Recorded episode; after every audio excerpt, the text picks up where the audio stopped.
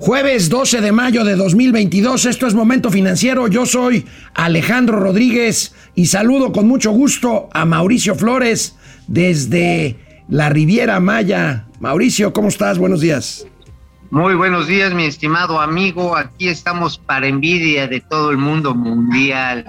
Estamos aquí en Playa del Carmen híjoles, cómo me choca la ropa ligera, caramba, y en esta temporada de calor, qué mal se ven las mujeres con acuendos y los hombres así, todos mameitos que andamos por estos lares. Uy, sí, sobre todo, bueno, hoy tendremos Hoy tendremos un nutrido programa. La inmensa mayoría de los mexicanos siguen usando efectivo en la mayoría de sus compras. Tendremos resultados muy interesantes de eh, la encuesta, de la encuesta de inclusión financiera que se presentó ayer por parte de la Comisión Nacional Bancaria de Valores, eh, el INEGI y la Secretaría de Hacienda. También tendremos, amigo, el indicador de actividad industrial a marzo que reporta esta mañana muy temprano el INEGI, amigo, y anoche un nuevo incidente en el aeropuerto internacional de la Ciudad de México. Ahora fue un avión de Aeroméxico que venía aterrizando. Mira, amigo, ah, está sucediendo, no es novedad, digo, la salida de Víctor Hernández no era así como sacar a Voldemort de, de Hilferning, para nada, pero el hecho está en que siguen sucediendo y además y es natural. Hoy por hoy los usuarios estamos paniqueados ya de cualquier cosa. Incluso hubo otro evento de un avión también de Aeroméxico que venía de Veracruz Cruz, pero ya les platicaremos que dos veces se tuvo que ir al aire. bueno, hoy hay Junta de Gobierno del Banco de México a la una de la tarde, pendientes de las cuentas de momento financiero. Les daremos a conocer la decisión de política monetaria. Yo creo que la tasa va otra vez para arriba, medio punto porcentual o 50 puntos base. ¿A cuántos vamos a llegar, hermano? ¿Vamos a llegar que al 7.50 o a los 8? Ya, ya a los 8, ¿no? No, bueno, pues oye, olvídense de estos créditos hipotecarios de largo plazo. Bueno, de largo plazo todavía, pero esos que presumían que estaban abajo del 10% con todo y CAT, yo creo que esos no los vamos a ver por un buen rato. Bueno, por cierto, la inflación, amigo, en Estados Unidos bajó en abril un poquito, de 8,5% a 8.3%. Sigue y seguirá alta, pero ya por lo menos le están dando ahí un bajón los amigos gringos y tendremos gatelazos. Oye, amigo, Oye, ¿tú crees que tú también vayas a dar un bajón? Digo, para estar atentos. Empezamos Momento Financiero. Esto es Momento Financiero. El espacio en el que todos podemos hablar. Balanza comercial. Inflación. Evaluación. Tasas de interés. Momento Financiero. El análisis económico más claro. Objetivo y divertido de Internet. Sin tanto choro. Sí. Y como les gusta. Peladito y a la boca. ¡Órale! ¡Vamos, réjete bien! Momento Financiero. Bueno, pues son contundentes los datos que revelan la falta de inclusión financiera en México. Fíjate nada más, según la encuesta de eh, precisamente que se hace cada tres años, la encuesta nacional de inclusión financiera, amigo, casi el 80% de las personas utilizan mayormente el efectivo para pagar más de 500 pesos en cualquier transacción, pues es básicamente lo contrario a países como por ejemplo pudiera ser Suecia o Finlandia, que es exactamente al revés. El 80% de las transacciones ya se hacen por otras vías. Amigo, a ver, yo me preguntaría y te pregunto, te, y le preguntemos a los amigos del momento financiero. ¿La gente utiliza efectivo por falta de oportunidades de bancarizarse o porque no quiere bancarizar o bancarizarse en esas transacciones? A ver, Digo, esta pregunta es en efectivo, ¿eh? A ver, es, es algo que tiene que ver con dos cosas. Primero, yo creo que la principal no es la que está sugiriendo. La principal es que, ya lo hemos dicho, el 60% de esta economía mexicana es informal. Ahí está la primera respuesta. Y la segunda, y la segunda, dentro de los que somos formales, pues probablemente hay muchos que prefieren utilizar dinero en efectivo por aquello de la fiscalización del SAT. Pero mira, yo creo que ahí ahora sí que tu análisis está muy tipo de, este, la Comisión Nacional Bancaria y de Valores. Creo que hay más factores además de estos. Una porque efectivamente hoy hacer una cuenta, bueno, la haces hasta en un OXO. Los corresponsales han extendido muchísimo y de alguna u otra manera puedes mantener cierto anonimato al punto que cuando te quieren a veces extorsionar o te están pidiendo una lana que, que para que liberen a tu, a tu primo Pacheco que lo agarraron en una moto y ni siquiera tienes un primo Pacheco, utilizan este tipo de cuentas que haces muy fácilmente a través de los corresponsales bancarios. O sea, yo creo que la disponibilidad del instrumento es muy amplia. Es más, hoy a través de los celulares, sobre todo para jóvenes, pueden hacer cuentas de, bueno, casi cualquier banco te ofrece la opción hoy, ya la de armar con tus documentos y con la lectura de biométrica, de sacar tus cuentas. Pero ah, yo creo que hay otros factores que están pesando muchísimo, no solamente de la informalidad en la decisión de la gente de no usar efectivo. Pero ahí tenemos las estadísticas, ¿no? Aquí las tenemos, el 78.7%, casi 80% de los adultos mexicanos usan efectivo para pagos de más de 500 pesos, el 12% con tarjeta de débito, el 3.4% con tarjeta de crédito y el 3.3% por otros medios como transferencias, cheques o tarjetas prepagadas. En compras menores de 500 pesos el porcentaje sube a 90%. Vamos a ver esta gráfica del financiero eh, que tenemos aquí. Mira, amigo, uso de efectivo, Ajá. ahí tenemos en 2018 era 87%, en 2021 bajó, pero poquito a 78%. Cuenta de ahorro Mira. formal, fíjate, solamente el 49%, o sea, menos de la mitad de la población tiene una cuenta formal bancaria. Y y solamente un 32% de la población tiene un crédito formal vigente. Son datos, pues, este, duros, contundentes. Ahora, fíjate que también en esto hay que agregar, yo diría, en el caso del ahorro, que muchas veces las personas prefieren ahorrar en bienes eh, concretos. Por ejemplo, si tienes un excedente de dinero, pues echas un, un segundo piso a la casa o haces la segunda casa, dependiendo la circunstancia, o agarras y lo metes directamente, compras un, un vehículo.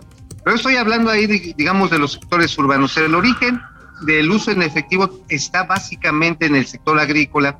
Tú recordarás que evidentemente hoy los alimentos, toda la producción agrícola está exenta del pago del impuesto al valor agregado. Entonces estos impuestos, eh, al no existir, pues te da la facilidad de hacer tus transacciones en efectivo, como lo has referido correctamente, en todas las centrales de abasto de este país pasa eso. Y de ahí empieza, se hace la pirámide de distribución del sector agrícola, del sector primario, y que también sucede en la minería mucho, y se empieza a derivar en toda la cadena de productos de consumo. Bueno, amigo, vamos a ver lo que al respecto dijo ayer en este evento que tuvo lugar en el auditorio de Nacional Financiera el subsecretario de Hacienda y Crédito Público, el señor Gabriel Llorio. Comentó lo siguiente, vamos a ver. Gabriel. Eh, pero también el Banco Central hizo una, tiene una iniciativa que es el, el CODI, que prácticamente establece una carretera a la cual se pueden conectar los diferentes sistemas de pago digitales. Eh, y digamos, esto creo que es una de las grandes iniciativas eh, en el país para tratar precisamente de disminuir el, el objetivo. México todavía tiene una economía que utiliza mucho efectivo, sobre todo en ciertas, en, la- en ciertas zonas, eh, la- aquellas que están alejadas de la infraestructura. Implica inclusive cambios eh, de comportamiento, como lo ha dicho también eh, Oscar en su momento. Tenemos que educar para poder, eh, financieramente, para poder empezar a disminuir el uso de efectivo. Y yo creo que las, las iniciativas que está tomando el Banco Central y que, y que ellos son los que tienen el liderazgo, entonces me voy a eh, restringir un poco en los comentarios porque es una iniciativa de ellos, pero creo que van a contribuir de manera positiva a la reducción de efectivo. Eh, una vez que se tenga la moneda digital, funciona como una moneda tradicional, pero es más probable que se pueda utilizar a través de comercio electrónico. Eh, y sin duda creo que, que va a ayudar a consolidar la- una agenda de finanzas digitales, eh, de finanzas digitales en México. Oye, amigo. Amigo, ¿Qué pasó, amigo? tú sí usas Cody, ¿verdad? Fíjate que no. Lo tengo, lo tengo, pero no lo uso. Fíjate, no, no, no se me hace, vaya, práctico en realidad, ¿eh? Te juro que yo pensé que eras el único ñoño que utilizaba el Cody No, y resulta que no. No. Ex. no, no, no lo utilizo. No, no lo utilizo, sí, sí, ya me sorprendiste. Oye, entonces esta supercarretera a la que se refiere el subsecretario Llorio, pues es una supercarretera, bueno, más bien sería como el aeromuerto, ¿no? Sí, sí, como el aeromuerto de Santa Lucía. Bueno, vamos a ver estos otros datos de la encuesta, amigo. Pues eh, eh, te- tremendos datos. Vamos a ver, eh, eh, fíjate, eh, cuenta formal, ya veíamos menos de la mitad de la población tiene una cuenta formal, menos de, tre- menos de 35% tiene un crédito formal. Fíjate, un seguro, algún tipo de seguro, 21% solamente de la población tiene algún tipo de seguro. Y, Amigo, o- y ojo pero con... es culpa de las aseguradoras. Bueno, las aseguradoras es una industria que se ha desarrollado para no pagar.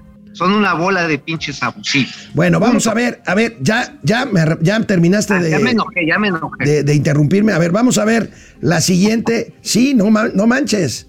A ver, ya, güey, ya. y solamente el 39% de la población tiene una Afore, amigo. Eso sí está feo. Eso sí es un, eso sí es un error del, del usuario. Bueno, también lo de los seguros, amigo, vamos a pelearnos. O sea, en el, en el entendido de que las empresas de seguros funcionaran mejor, pues lo ideal sería que hubiera más cultura del seguro. Seguramente si estuvieran eh, estrategias de ofrecer una protección efectiva y no una industria del no, porque eso es la, la- hoy por hoy la industria de los seguros, seguramente habría más gente dispuesta a, obviamente, proteger desde su patrimonio hasta su vida. Pero hoy tienes un seguro de gastos médicos, llegas a tener un problema y lo primero que te dicen, uy, joven, no, pues va a estar cabrón. Es más, se me hace que usted lo que está haciendo está en que es un neoliberal que está conspirando. Y madres, ya no te pagan.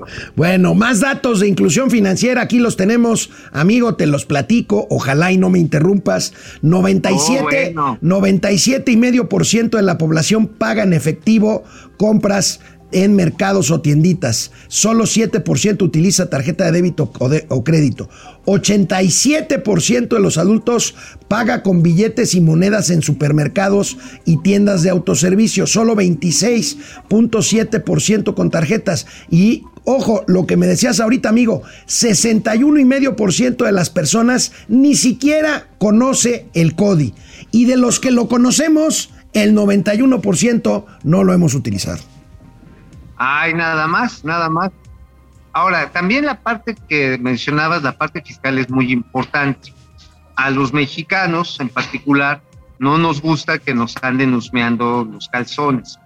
No nos gusta que nos anden rascando, le anden rascando a aquellos al gorila.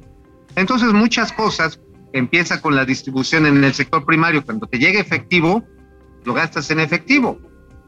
Porque dicen, pues así no me van a estar pepenando. Hay un elemento, no de esta administración, quiero decir, histórico, en que las personas no resistimos a usar medios electrónicos. Cuando lo haces, lo haces para objetos muy específicos, compras grandes. Pero es curioso, si vas a la tiendita de la esquina, incluso si vas al supermercado, prefieres sacar el billetito para ahora sí diría la canción del clásico, que no, que no, que no deje huella. Bueno, amigo, vamos a ver el reporte de actividad industrial que presentó esta mañana el INEGI. Vamos a ver.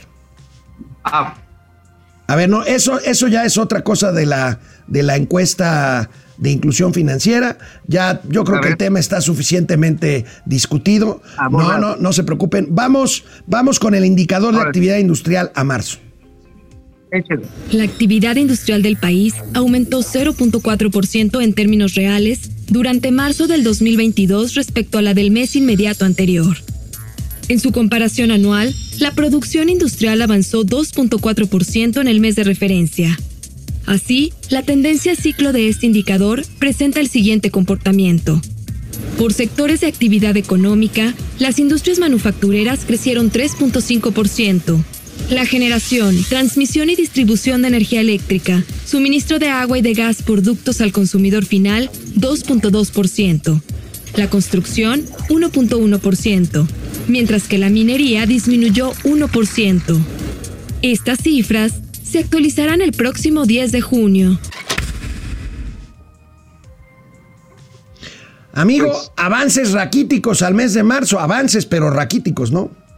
Pues sí, estamos hablando de un muy, muy lento crecimiento, prácticamente estancamiento en la variación. Si vemos la comparación mensual en la grafiquita de INEGI, habla claramente de que la actividad industrial en general se encuentra, se encuentra estancada. Digamos que la industria de la construcción, que es de las más importantes, pues es la más jodida. Bueno, la minería le sigue, pero la minería tiene que ver, ¿sabes con qué, amigo? Con la preocupación que generó las modificaciones a la ley de la industria minera, la famosa ley de litio que generó estas adiciones en las que tienes, ahí, tenemos los cuadros, ahí, ahí podemos ver el crecimiento este, mensual respecto al último mes. Y sí, efectivamente, lo que estás diciendo es a todas luces correcto. Estamos con un crecimiento lento que yo diría prácticamente en los mismos niveles de estancamiento, y lo cual quiere decir simple y sencillamente que no hay los suficientes incentivos por parte de los consumidores como para que aumente la producción. Pues sí, ahí está, amigo. Y pues la minería, una tragedia, como, como dices tú. Y bueno, leía hoy, leía yo algo que ya habíamos dicho nosotros aquí, amigo. El primer gramo de litio de este país mexicano se podrá sacar hasta dentro de 20 años. Pero eso sí, el litio es nuestro. Ahora sí, Amlitio del futuro, sembrando litio, güey. No manches, está re bueno eso. Amigo, ¿de qué escribiste hoy en La Razón? ¿Traes los chismes de la UNOPS? ¿Qué pasó con la UNOPS? Uh, uy, mira, mira, no me voy a, este, a spoilear porque mañana traigo un documento, carnal, que lo vamos a subir mañana. y porque ahí precisamente en la columna de hoy les doy cuenta cuál es el elemento central de la opacidad de UNOPS. El elemento central son los llamados contratos no vinculantes. ¿Qué es el contrato no vinculante? Es, así como un fantasma, todos los laboratorios nacionales y extranjeros decían, no, es que hay una cláusula de confidencialidad y si te ven, pues te van a caer los cascos azules y va a haber un pedo mundial. Pero bueno, les voy a ir adelantando. Ya tengo, obviamente, protegiendo la identidad de quien me lo proporcionó, tengo esa carta. Pero aquí se las empiezo a narrar es básicamente cuando te agarran y dicen, pues, ¿qué cree usted? Ya ganó, ya, ya le vamos a encargar los paracetamoles, le vamos a encargar el, este, el, eh, ¿cómo se llama? El sildenafil, que también está en el cuadro básico, por aquello de maciosar un extraño enemigo, para ponerse firmes. Este, pero bueno, dicen, ya tiene usted su carta, ya, véngase para acá. ¿Y qué crees cuando te hablan, cuando te dicen, véngase para acá? ¿Qué cree, patrón? Mire, no le voy a pagar a cinco pesos la cajita.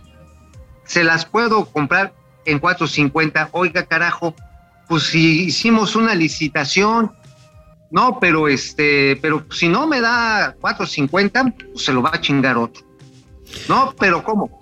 Y todo eso sucede en las oficinas bien lujosas que tiene la UNOPS en Lomas de Chapultepec. O sea, no mamar, sea, se les contrató según porque iban a ser muy honestos y muy austeros. Mi madre, se están rentando unas oficinotas y ahí tengo las direcciones, ¿eh? Así que le sigan rascándole a aquellos a King Kong. Bueno, pues ahí tenemos, nada más les recuerdo a nuestros amigues que la UNOPS fue contratada por 110 millones de dólares por el gobierno mexicano para que resolviera el tema del abasto de medicamentos, cosa que no ha sucedido y como dijo don Teofilito, ni sucederá. Seguiremos con este tema de la UNOPS, esta dependencia de la Organización de las Naciones Unidas, que seguramente verá crecer este escándalo en los próximos meses. En el Independiente, ¿qué traes, amigo? Amigo, tiene que ver precisamente con el primer tema de la inclusión financiera y tiene que ver con una iniciativa que está, bueno, una reforma que se le quiere hacer al Código Fiscal Federal, eh, ahí en la primera sala superior de la Suprema Corte de Justicia, donde, híjoles, lo que quieren hacer es autorizar al sistema de administración tributaria, la Secretaría de Hacienda, le quieren dar atribuciones para que le pidan a los bancos la información de las cuentas de los ciudadanos sin que medie, sin que medie una orden judicial. En otras palabras, a ver, a ver, tengo sospecha de que me andas haciendo tarú, pero ni siquiera te inicio un proceso judicial, ni siquiera te convoco, no doy pie al debido proceso y este y écheme la información y no sabes qué autoridad fiscal va a ser y no sabes ni qué nivel de funcionario, no sabes para qué van a querer tu información o sea, se genera un nivel de incertidumbre que me extraña que pues Margarita Ríos, Ríos Farhat, que acuérdate es una de las magistradas de la Suprema Corte, a la cual yo en lo particular le tengo respeto profesional, pero que ella está impulsando, o cuando menos es lo que sí, sí que ella está impulsando esta iniciativa, cuando evidentemente, pues por ejemplo, ella fue la que se opuso, una de las que se opuso abiertamente a la ley de la industria eléctrica y votó por la libertad de las señoras Cuevas, las parientes, las parientes políticas de Alejandro Gertz, y se le adjudica a ella esta, esta extraña iniciativa con la cual pues literalmente van a saber hasta de qué desayunamos, ¿eh, carnal? Se va a votar hoy esto, que será un parteaguas, porque si se aprueba, amigo, pues eh, podrán escudriñar las cuentas bancarias de cualquier ante cualquier suposición eh, de carácter fiscal. Entonces, pues eh, nos deja en, pues ahora sí que en cueros. Sí, pero mira, si lo llegasen a aprobar, creo que va a haber las posibilidades del amparo y del amparo directo, porque a final de cuentas no está especificado qué nivel de autoridad ni bajo los supuestos sobre los cuales simplemente si algún funcionario se lo supone, te encuera. Bueno. Y obviamente, y eso es muy grave, ¿eh? Sí, es grave, es grave, amigo. Bueno, vámonos, vamos, antes de ir al corte, eh, ayer tuvo lugar anoche, como a las ocho y media más o menos, en el Aeropuerto Internacional de la Ciudad de México, un nuevo incidente parecido al del sábado pasado. Según esta nota del país, aunque apareció en todos los medios, un avión de Aeroméxico proveniente de Bogotá abortó, abortó un eh, aterrizaje porque en la pista estaba un aparato de United que había aterrizado recientemente. Sigue la crisis aérea en esta ciudad y en este país, mi querido Mauricio. Ah, Pero mira, también de eso, o sea, evidentemente hay que estar muy pendientes porque el desmadre que dejó Víctor Hernández no se va a acabar cuando por haberlo ocurrido. Es más, déjame decirte que el señor Torres Muela, el señor de las muelas, pues es amigo de Víctor Hernández, cabrón. Sí, nos lo dijo, nos, lo- nos lo dijo María Talarriba. Ajá, sí hay que recordarlo. Es cuate de Víctor Hernández. Entonces, pues, este, como que dicen, pues del mismo palo va a estar cabrón que salga silla nueva. Pero espérate, yo creo que hoy por hoy, y sin menospreciar las advertencias que están ahí y, los, y la información, incluso porque hubo otro vuelo, uno que venía de Veracruz, que dos veces se fue al aire por cizalleo o vientos laterales. Hoy por hoy, y creo que es resultado de esta mala administración, de esta terrible administración del espacio aéreo a punta de caprichos, por lo cual los usuarios realmente estamos con el pánico. Tenemos ahora sí, estamos en pánico aéreo. Y digo, a mí me han tocado, no sé si a ti te ha tocado idas al cielo. digo, no, son bien padres. Ay, no manches. Vamos a un corte No, y regresamos con este patán. Bueno, pues vamos, vámonos con los comentarios. ¿Quiénes Eh, tenemos ahí? Aquí tenemos a, a ver, vamos a ver. Francisco García, hay que recordar que el histórico nivel de las remesas va acompañado de un aumento de mexicanos que emigran a Estados Unidos por falta de trabajo y seguridad en el país. Sal Ort, saludos a Lennon y McCartney, financieros. Fíjate, nunca nos habían dicho así. Ese es un, Lennon y McCartney, un, honor sí, inmerecido. Un honor No, inmerecido. Ahora, a- a este, Gracias, este, Genaro, Eric, agárrense, se acabó el secreto bancario, pues agárrense. Todavía queda, ¿Eh? Todavía queda ahí algunos recursos, aunque no es definitivo ya lo que decida la Corte hoy, Mauricio.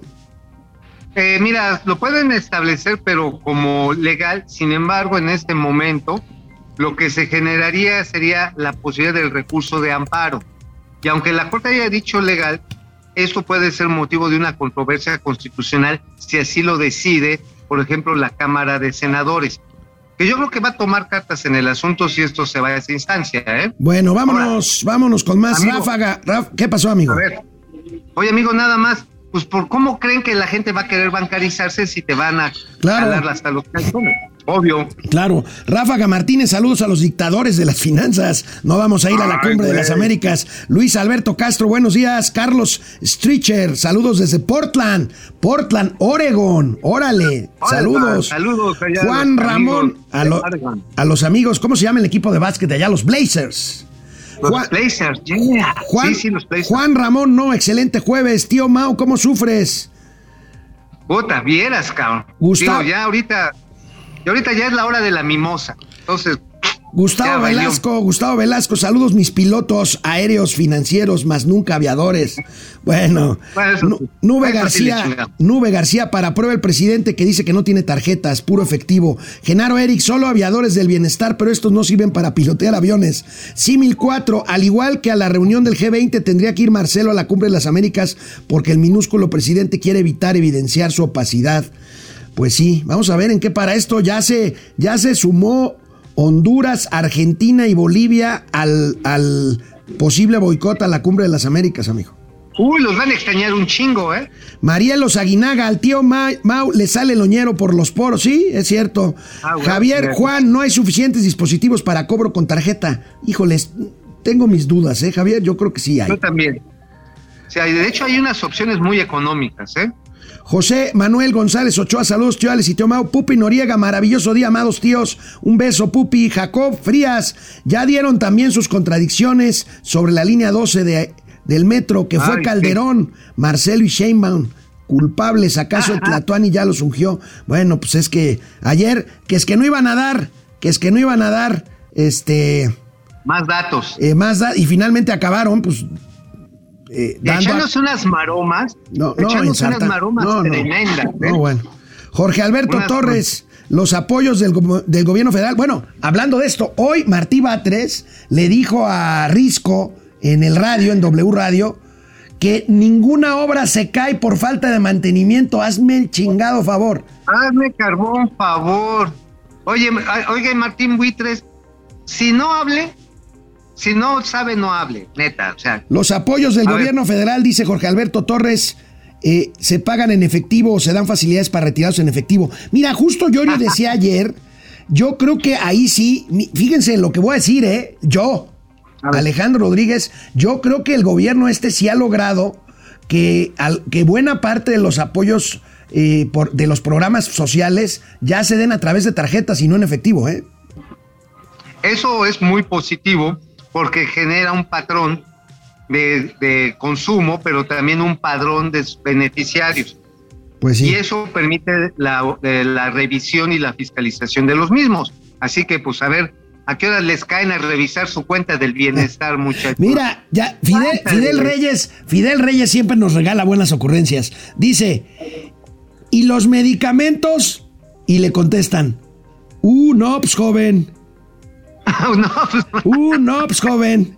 uh, no, pues, jefe, no, uh, Tapia, no. pues. Tapiajer Millennium y en 20 años el litio ya no será útil para baterías ni tendrá valor. Bueno, aquí me están pasando, ve- vean el look de Mauricio Flores Arellano, pues ojo con el último gatelazo de hoy, porque eh, esto- estoy tratando de...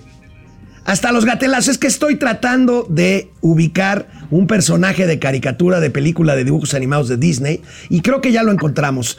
Pero bueno, guardamos el dulce. Vámonos con información. Ay, vámonos. Bueno, amigo, vamos a revisar rápidamente, si te parece, varias notas rápidas de que tienen que ver con cuestiones económicas que se nos habían quedado ahí en el tintero. Primero, no Bien. hemos hablado mucho del mercado bursátil, que es muy chiquito en México, la verdad, pero sí afectado por la situación económica. Vamos a ver esta información, amigo. Eh, se cae, y de eso ya habla Enrique Quintana en su columna en el financiero, el valor de capitalización, o sea, lo que valen las empresas en la bolsa, se ha caído 950 mil millones de pesos en lo que va del año, amigo. Han bajado de valor las empresas que cotizan en la bolsa. Si vemos esta gráfica, también ahí tenemos, pues fíjate, Grupo México ha caído en su valor de mercado, en su valor de capitalización, 200 3.3, eh, 203 mil millones de pesos, Walmart 148 mil, América Móvil también, y por ahí va Norte, Inbursa, FEMSA,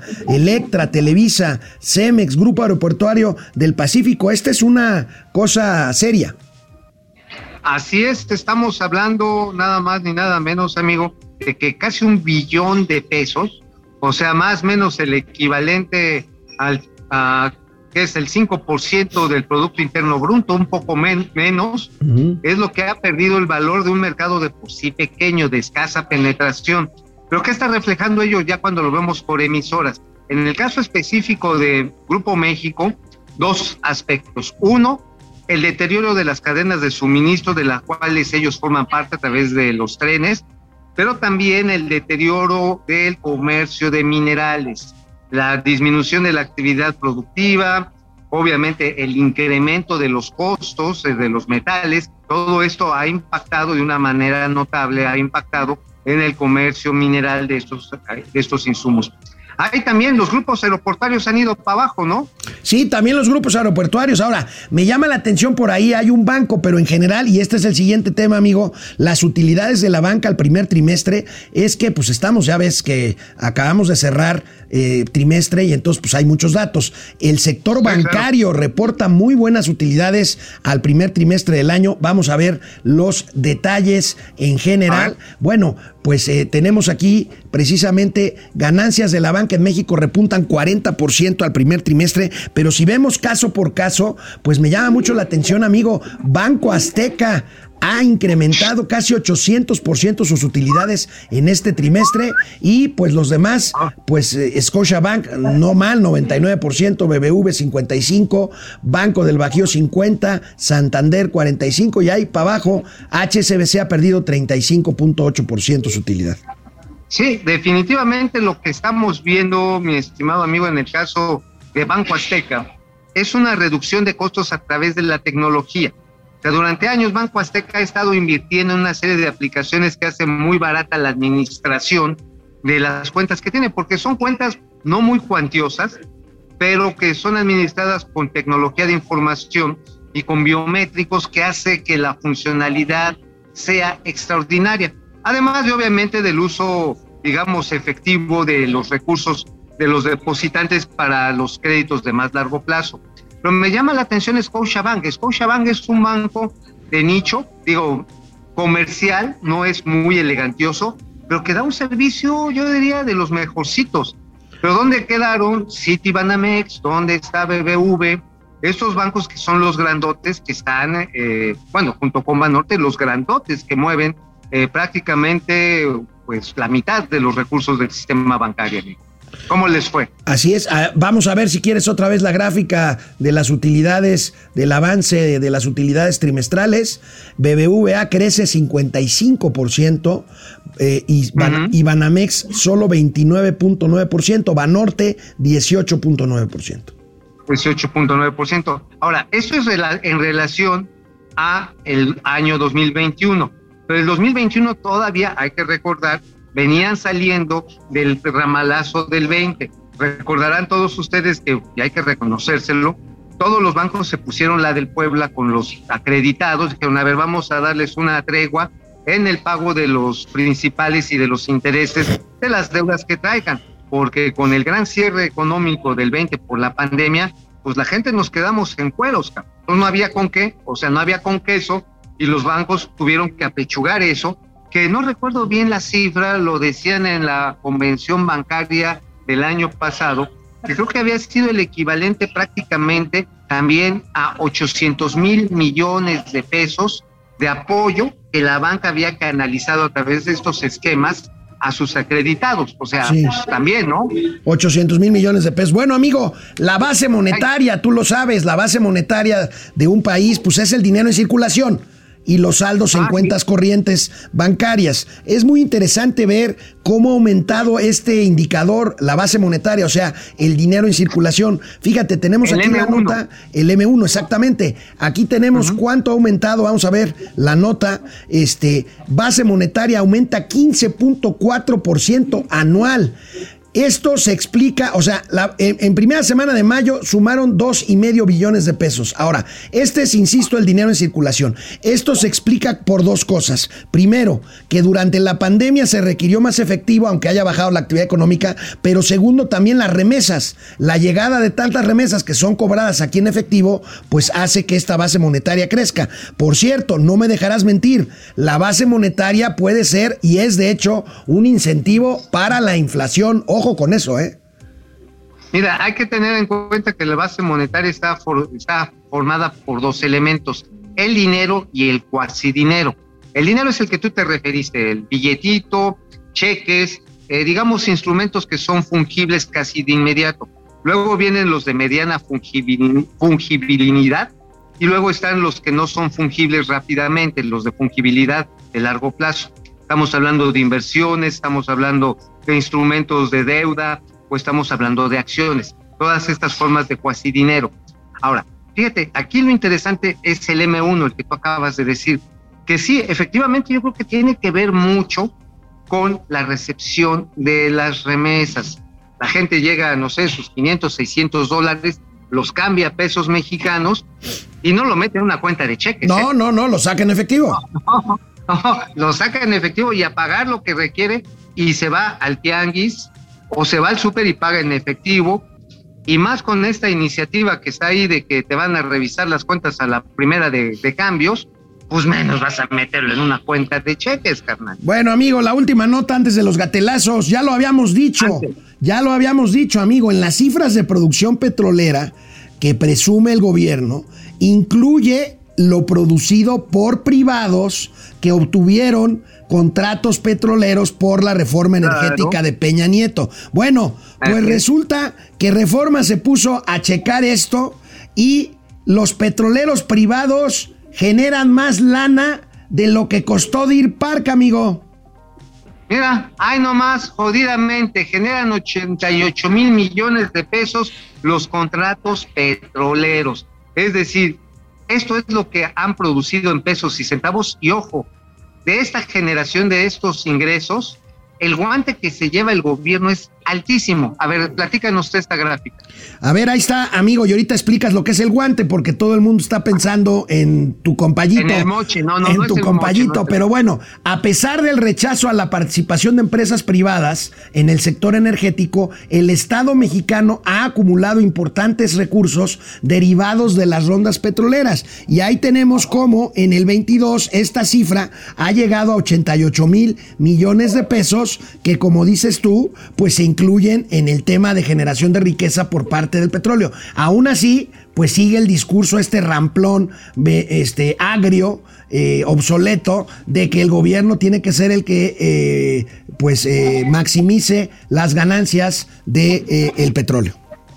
Mira, a ver, les voy a explicar rápidamente el guante y decir por qué sí funcionó la reforma energética en este aspecto de Enrique Peña Bebé. Ha funcionado porque en los procesos de licitación de campos, de permisos para explotar los campos, se tenía que ofrecer un porcentaje de utilidad al gobierno. La renta petrolera de esta manera quedaba protegida. Es decir, el derecho que tiene el Estado mexicano a la riqueza de- del subsuelo, que así está estipulado en la Constitución, a diferencia de lo que sucede en Estados Unidos, donde quien encuentra el petróleo en su territorio es el dueño, aquí el propietario de esos recursos minerales y del petróleo es el Estado, la nación, finalmente la administra el Estado. Eh, el asunto es que se estableció en promedio en las licitaciones un guante del 75%, es decir, de esos 88 mil millones de pesos, más o menos, hermano, pues échale tú el cálculo, eh, debe de estar cayéndole como 60 mil millones de pesos. Más o menos 60 mil millones. A las arcas públicas por parte de los malditos perros asquerosos neoliberales. O sea, no manches. O sea, está aportando una cantidad de dinero que Pemex no lo hubiera podido aportar si no hubiera tenido estos esquemas de licitación. El monumental engaño del discurso del saqueo de la nación por parte de empresas privadas mexicanas y extranjeras. Epidemio Ibarra, que ayer se desgarraba las vestiduras, y el saqueo que nos ha provocado la maldita manía de los neoliberales.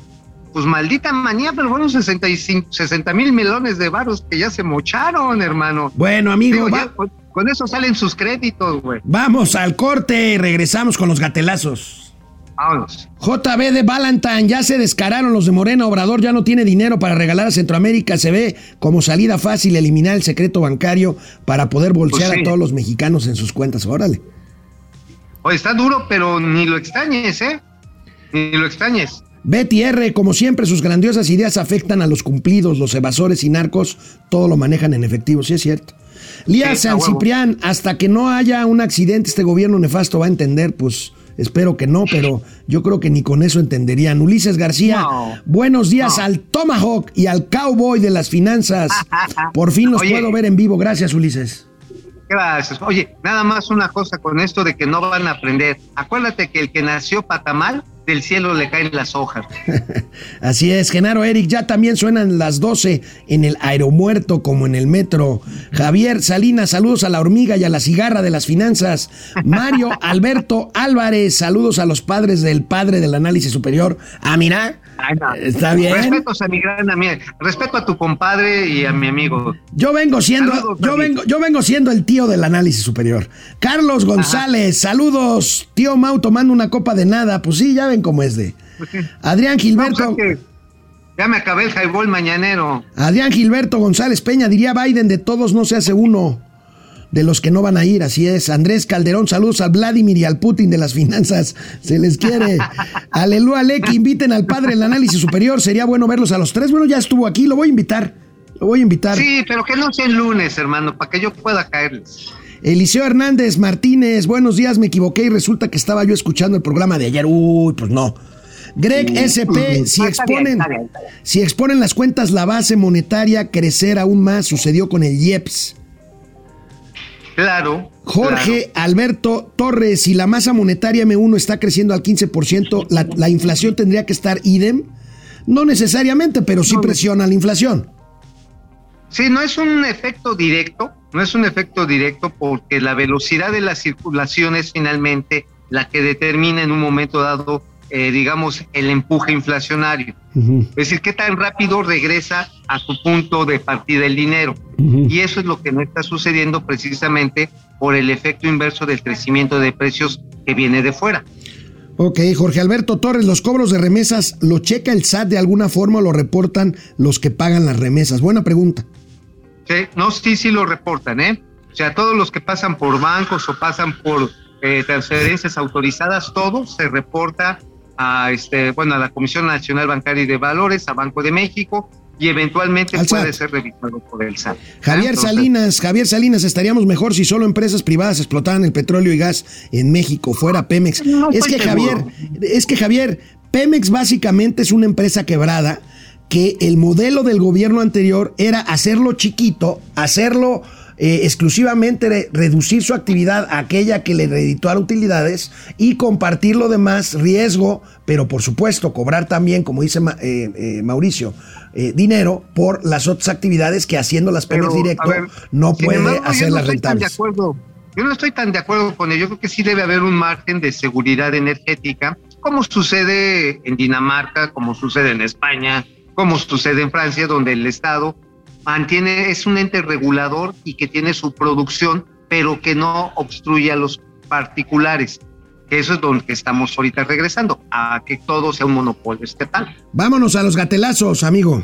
Vámonos. ¿Recuerdan el gatelazo de ayer eh, en el que se ve un convoy del ejército huyendo, huyendo y perseguido por eh, automóviles y armas de malosos allá en Michoacán? Bueno, pues terrible, ¿eh? hoy el gatelazo presidencial, el gatelazo Ah. presidencial, porque le preguntaron de esto y esto contestó el presidente de la República. A ver, viene. porque cuidamos a los elementos de las Fuerzas Armadas, la defensa de la Guardia Nacional, pero también cuidamos a los integrantes de las bandas son seres humanos.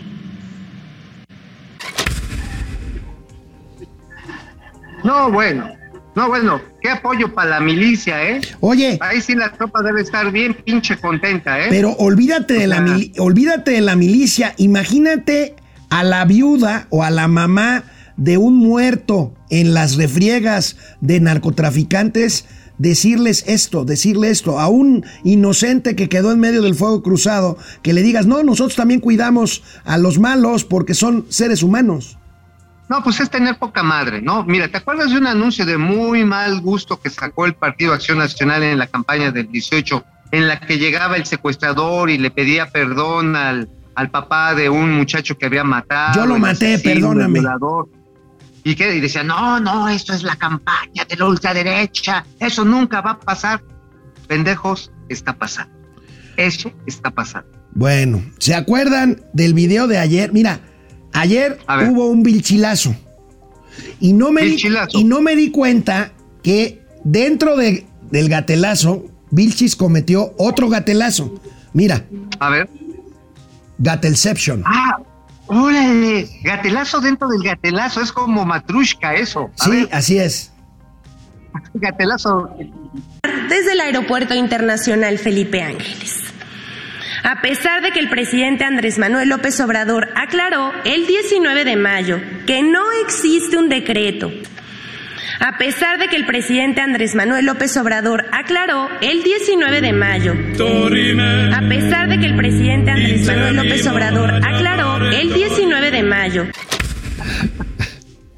La, No, vi- la, no. la vidente chismosa. La vilchismosa es vidente. No mames, oye, sí está cañón, esa señora sí ve el futuro, pero cañón. O sea, o sea hay que ponerle, o sea, el vilchilazo, ¿cómo se llama? Kinder sorpresa, pues, o sea, no sabes qué va a traer adentro, caramba. Matruscaso, amigo, ya lo bautizaste, un gatelazo dentro de otro, es un matruscaso. Bueno, amigo, y ya nuestro cliente frecuente, Cuitlagua García, gobernador de Ah, Veracruz, bueno. ve nada Chulada más, ve nada más esta, esta, Bien. esta pieza para tratar de defender lo indefendible, para tratar de liberar su responsabilidad por los crímenes de periodistas. Y en cada caso no está la complicidad de este gobierno de la 4T. Como sí está en otros. ¿Sí? Yo- no ¿Quién- comenté que hubiera complicidad, señor. No, pero lo que estoy diciendo ya- es que, ya que con todo lo que están tema, haciendo, con todo lo que están haciendo, siguen asesinando periodistas. Con todo lo que están haciendo, Sí. se tiene que reventar, se tiene que hacer otra cosa. no es nuestra responsabilidad este, que suceda porque nosotros estamos dejando en claro sí, que vamos a ir tras los culpables, sea quien sea, caiga quien caiga, y estaremos contra de ellos. ¿Sí? Y vamos tras los responsables siempre.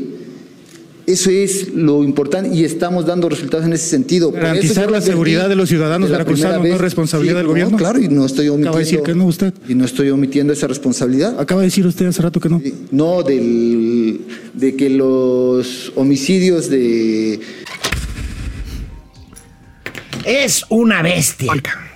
Oye, a ver, este hombre no rebuzna porque se le olvida la tonada.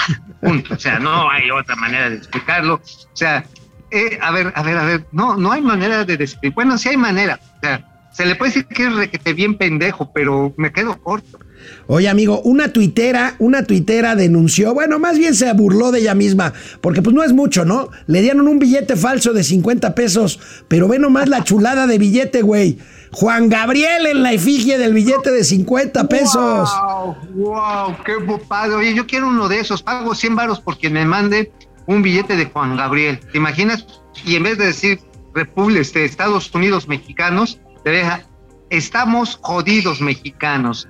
Oye, amigo, y así como se enojó Cuitlagua García, el gobernador de Veracruz, porque le insistían, pues yo le pido a la senadora Sánchez Cordero, que ya se está convirti- convirtiendo también en cliente de los gatelazos, que no se Sí, enoje, que no se enoje. Mira, se enoja porque la cuestionan por defender a Jaime Bonilla, mira.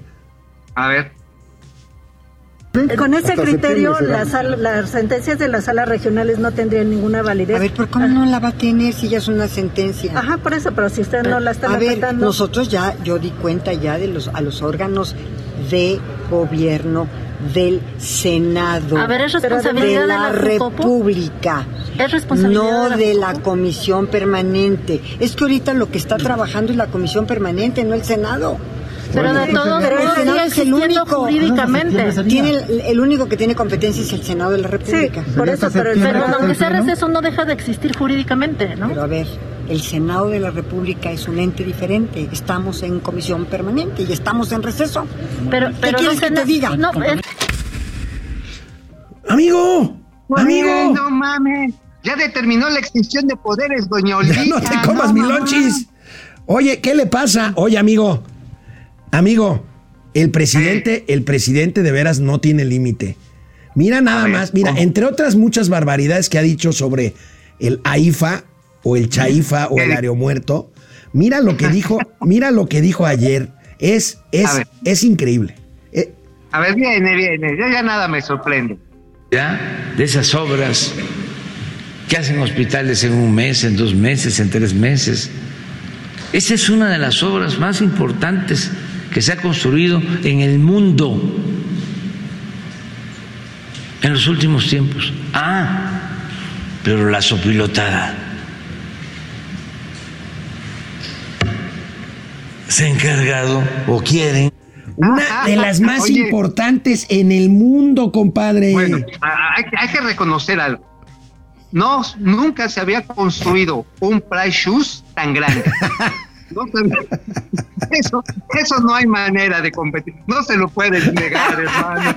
A ver, central de abastos con cristales antirruido, güey, tampoco se había construido en el mundo. La central tlayudera del mundo. Un. Price Shoes, está bueno, amigo. Oye, déjame, déjame mostrarte cómo celebró el 10 de mayo el alcalde priista de Ajuchititlán del Progreso Ay, en Guerrero. Amigo, puso, eh, se llama Víctor Hugo Vega Hernández. Fíjate A lo ver. que le puso a hacer a las mamás para celebrarlas ahí en el Palacio Municipal. A ver, lánzate, Víctor Hugo.